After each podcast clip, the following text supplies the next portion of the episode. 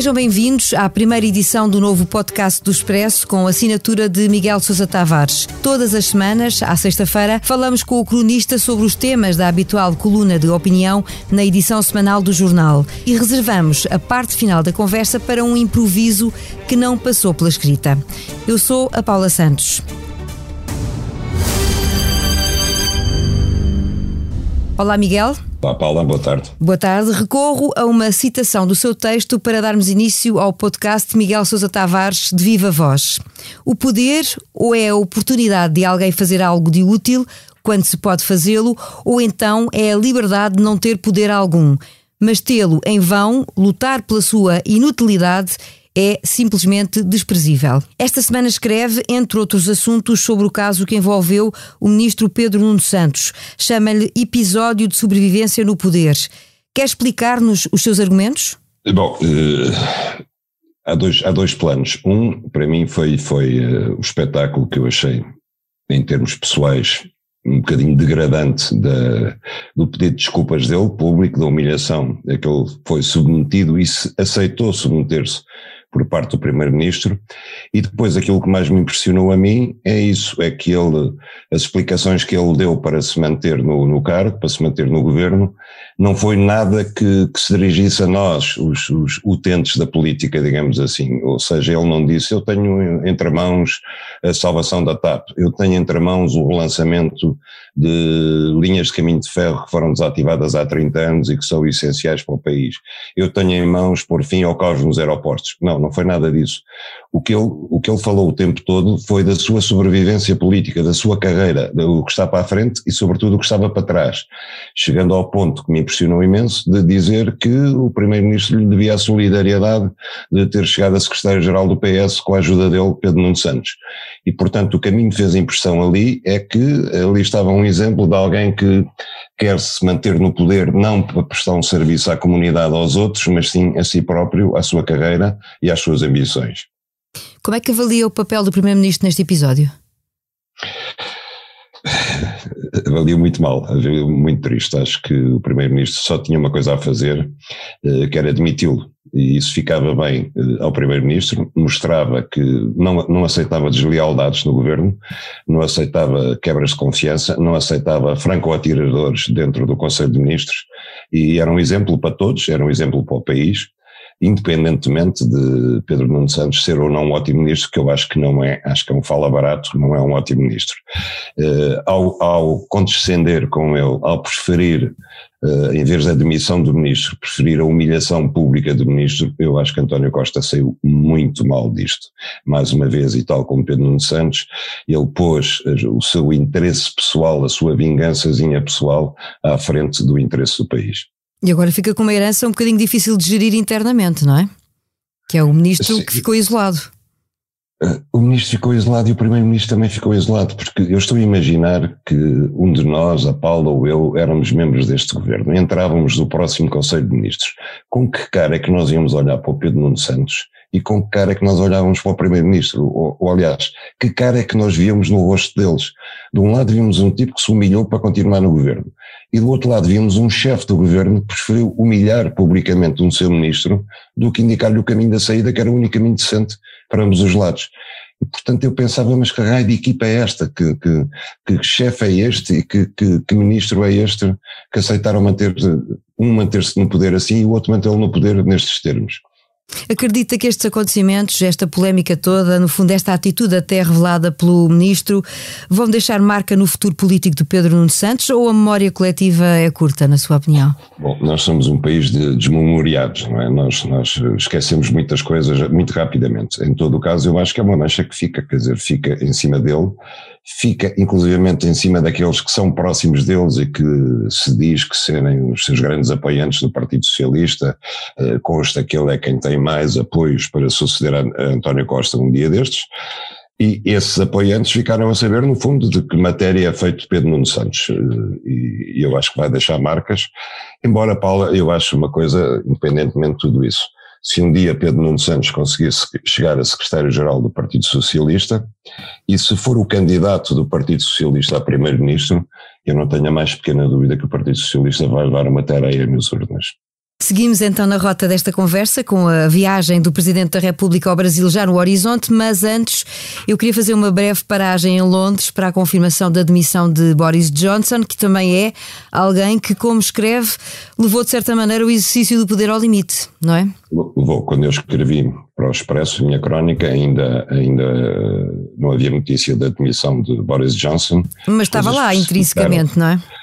Estava lá, as coisas precipitaram-se muito de quarta-feira ao fim do dia para quinta-feira, eh, tornou-se insustentável e Boris Johnson, de facto, eh, é uma pessoa que eu, por quem eu, eu escrevo, eu tenho profundo desprezo política e pessoalmente, acho que ele fez todos os malabarismos para se manter no poder. Foi apanhado a mentir, não uma, não duas, não três vezes, mas todas as vezes necessárias, em tudo ele mentiu, em tudo ele fez o contrário de que, daquilo que convidava os ingleses a fazerem, eh, escapou sempre, achou que nada era suficientemente grave para, para sair, eh, nunca percebeu a importância de dar um exemplo ético na política, sobretudo quando se esfia um governo e quando se esfia um governo numa nação tão importante como é a Inglaterra, e achou que podia passar entre as labaredas e as nódoas que ia espalhando pelo caminho indiferente, e acaba de sair da maneira mais ignomiosa toda. É desertado pelo próprio governo. São os próprios ministros que dizem eu tenho vergonha de continuar neste governo, eu não continuo com este primeiro-ministro. E só isso é que o faz ir embora, porque senão ele não ia embora. Ele era capaz de substituir os 40 ou 50 missionários por outros e outros e outros sucessivamente. É o exemplo de alguém agarrado ao poder em nome de nada, é o exemplo extremo. Por isso é que eu, na minha crónica, o pus ao lado de Pedro Nuno Santos, porque são dois casos, embora por razões diferentes, completamente diferentes. Um, porque é um mentiroso como Tomás, que é Boris Johnson, e o outro porque, pronto, resolveu fazer política uh, solitária e, e com o governo, que foi o caso de Pedro Nuno Santos. O Miguel diz no seu título que os políticos não são gente como nós. Pego então nesta deixa para passar para a análise da visita do Presidente da República ao Brasil. Na sua opinião, Marcelo Rebelo de Sousa acumulou esforços inúteis para disfarçar o enxovalho de ser convidado e desconvidado para um almoço com Bolsonaro. O chefe de Estado português é, na sua opinião, o principal responsável por esse desencontro e pelo desastre diplomático, como lhe chama? Antes disso, ele é responsável por ter ido ao Brasil sem ser convidado, e é a segunda vez que ele faz isso.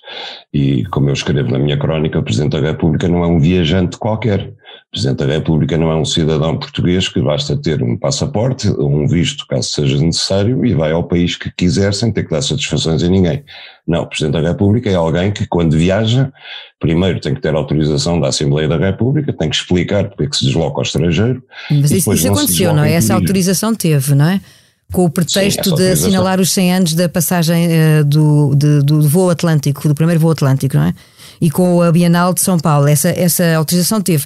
De facto, a ligação depois à, à presidência brasileira que fracassou, não é? Essa autorização é um pró-forma e a Assembleia dá sempre essa autorização. Deu 40 vezes ao Presidente Mário Soares para ir a Paris, por exemplo, dá de cruz essa autorização.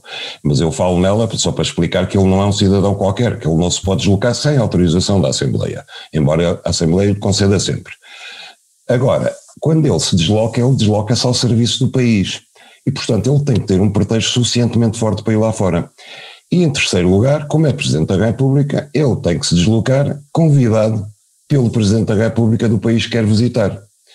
E isso não aconteceu, é a segunda vez que não acontece. Portanto, o enxovalho não vem só do facto de ele ter sido desconvidado para um almoço, e eu já lá vou. O facto vem, o, enxovalho vem de ele ter se exposto a ir ao Brasil sem um convite formal da Presidência da República do Brasil e, portanto, andar ali, ó tio, ó tio, ó tio, vê lá se arranjas tempo para almoçar comigo, com o Bolsonaro. E o Bolsonaro até se dispôs a convidá-lo para almoçar, como tinha convidado antes. Simplesmente aí entra o segundo erro diplomático catastrófico de Marcelo. É que ele vai visitar, vai almoçar primeiro, e está uma hora e meia com Lula da Silva. Ora, Lula da Silva é candidato a, a, contra Bolsonaro daqui a quatro meses, numa eleição que está a dividir o Brasil profundamente a meio. E Marcelo, sem saber ainda, porque ainda não tinha o convite de, de Bolsonaro, aceita, aceita não, pede para se encontrar com Lula, é Marcelo convida Lula, e vai se encontrar com o rival dele nas eleições, antes de se encontrar com o próprio presidente. E então é óbvio que aí Bolsonaro desconvidou, como, como qualquer presidente faria. Essa gafe diplomática, que é muito mais que uma gafe diplomática, é tremenda, é terrível. E porquê que Marcelo marca o encontros com Lula, como marca com Fernando Henrique Cardoso e marca com Dilma? Porque ele não tinha agenda nenhuma no Brasil. Ele não foi lá fazer nada. Ele quis ir viajar ao Brasil.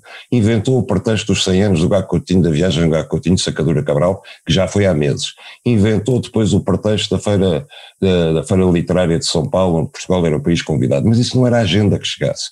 E então tratou de arranjar almoços com os ex-presidentes e depois vou pedir um almoço com o Bolsonaro. É claro que o Bolsonaro, quando o viu ir almoçar com o candidato presidencial contra ele, desconvidou o Marcelo. Foi uma vergonha, foi um enxovalho. E o Presidente da República de Portugal, seja ele qual for, quando viaja, tem que meter na cabeça que não é ele próprio que se, que se está a representar, ele é um porta-estandarte de Portugal. Ele representa-nos a nós todos. E não se pode pôr em situação de se deixar enxovalhar, porque é o país inteiro que está a ser enxovalhado. Foi isso que aconteceu.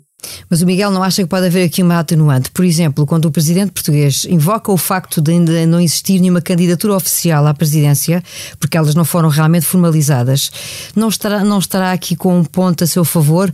É que Lula da Silva é ex-presidente como Michel Temer e, e Fernando Henrique Cardoso, com quem também esteve Marcelo Rebelo de Sousa, não é? Não, isso são os formalismos jurídicos de um professor de Direito a tentar arranjar escapatórias para uma coisa que não tem escape possível. Isso não interessa absolutamente nada. O Brasil inteiro sabe que em novembro vai haver uma eleição que, independentemente de haver os 40 candidatos habituais, vai pôr frente a frente meio Brasil representado por Bolsonaro a meio Brasil representado por Lula da Silva. Isto não é uma brincadeira. Não, não é brincadeira uh, para o Brasil e também não é brincadeira para Portugal, que depende muito de saber quem é o presidente que o Brasil vai eleger. E se nós já não temos boas relações com o Brasil de Bolsonaro, piores ainda vamos ter se Bolsonaro, espero bem que não, mas se Bolsonaro for reeleito presidente do Brasil. Marcelo acabou de pôr o último prego nas boas relações, nas relações Portugal-Brasil, se Bolsonaro for reeleito presidente. Mas acredita que vai lá estar ao lado do presidente nessa cerimónia depois de posse, mais tarde? Uh, acha que isso pode estar em causa uh, também? Não, acho que ele vai lá estar outra vez e aí não, é, não precisa de convite, quer dizer, aí vai, vai quem quiser é que vai à posse, não é? Já na outra posse de Bolsonaro, eu acho que Marcelo não devia ter ido e foi, foi um dos raros presidentes da República que esteve na posse de Bolsonaro, mas esteve lá, resolveu ir, esteve lá, pronto. Agora, eu acho que as relações de Bolsonaro com Portugal já não eram famosas, agora vão ficar muito piores e se Bolsonaro for reeleito em novembro, piores ainda ficarão. Desvendadas as principais linhas da crónica que podem encontrar na edição do Expresso desta semana, seguimos para o improviso. Inúmeros voos cancelados pelo mundo fora, o aeroporto de Lisboa e, sobretudo, os voos da TAP não são uma exceção. Escrevemos esta semana que em três dias foram cancelados 124 voos, há 8 mil malas perdidas, centenas de pedidos de indenização a caminho ninguém parece ter estado preparado e ninguém estava preparado para lidar com a retoma dos voos e a imagem desta impreparação não se deve apagar durante todo o verão. Miguel, este é um péssimo cartão de visita para Lisboa. É, embora, para sermos justos, não é só em Lisboa que está a acontecer, não é só em Portugal, está a acontecer um bocadinho em toda a Europa, está a acontecer um bocadinho em todo o mundo. Há aqui um fenómeno Uh, novo, absolutamente novo, em termos sociais, em termos laborais, uh, pós-pandemia, que é uma retração brutal no mercado de trabalho. Eh, nós estamos a assistir a uma explosão de consumo que não encontra serviço para, para o atender. Ou seja, há muitos consumidores e há poucos empregados. Há muitíssima oferta de trabalho e há pouquíssima procura de trabalho. E as empresas nos Estados Unidos, isto está a ser altamente estudado, as empresas estão a reconverter-se urgentemente com ofertas de trabalho, desde semanas de trabalho de quatro dias até trabalho em casa, uma, uma quantidade de incentivos para captar trabalhadores em todos os setores e no setor do turismo, no setor da aviação, nos aeroportos, sobretudo. Uh, há uma ânsia de viajar que, que tem que ver com os dois anos que as pessoas estiveram praticamente sem poder viajar. Portugal foi particularmente afetado porque tivemos um boom do turismo, que aí é que é imperdoável, porque apostámos tanto na, na retoma eh, baseada sobretudo no turismo e afinal nós não estávamos preparados para coisa nenhuma, quer dizer, não só as empresas turísticas não tinham empregados, porque a maior parte delas achou que continuava eh, conseguir contratar empregados sazonalmente pagando o ordenado mínimo, como também eh, nos aeroportos e a TAP e tudo, acharam que conseguiam fazer, trazer os mesmo número de turismo, o mesmo número de turistas com os mesmos, com os mesmos serviços, com menos empregados e com a mesma prestação de serviços. E então deu-se o caos. Este caos é péssimo porque as pessoas gostam de viajar, mas quando viajar se torna um tormento, quando as pessoas passam 3, 4, 5, 6 horas para desembarcar num aeroporto ou para conseguir embarcar num aeroporto, eu acho que já ninguém quer viajar. E portanto o passa-palavra que aqui é determinante para estas coisas rapidamente se vai espalhar e, e, e a palavra que vai passar é tu não vais a Portugal porque aquilo é um inferno para desembarcar e é um inferno para embarcar e vamos pagar por isso. Miguel Sousa Tavares de Viva Voz. Este episódio teve a sonoplastia de João Martins e João Luís Amorim. Os políticos não são gente como nós. A opinião às sextas-feiras.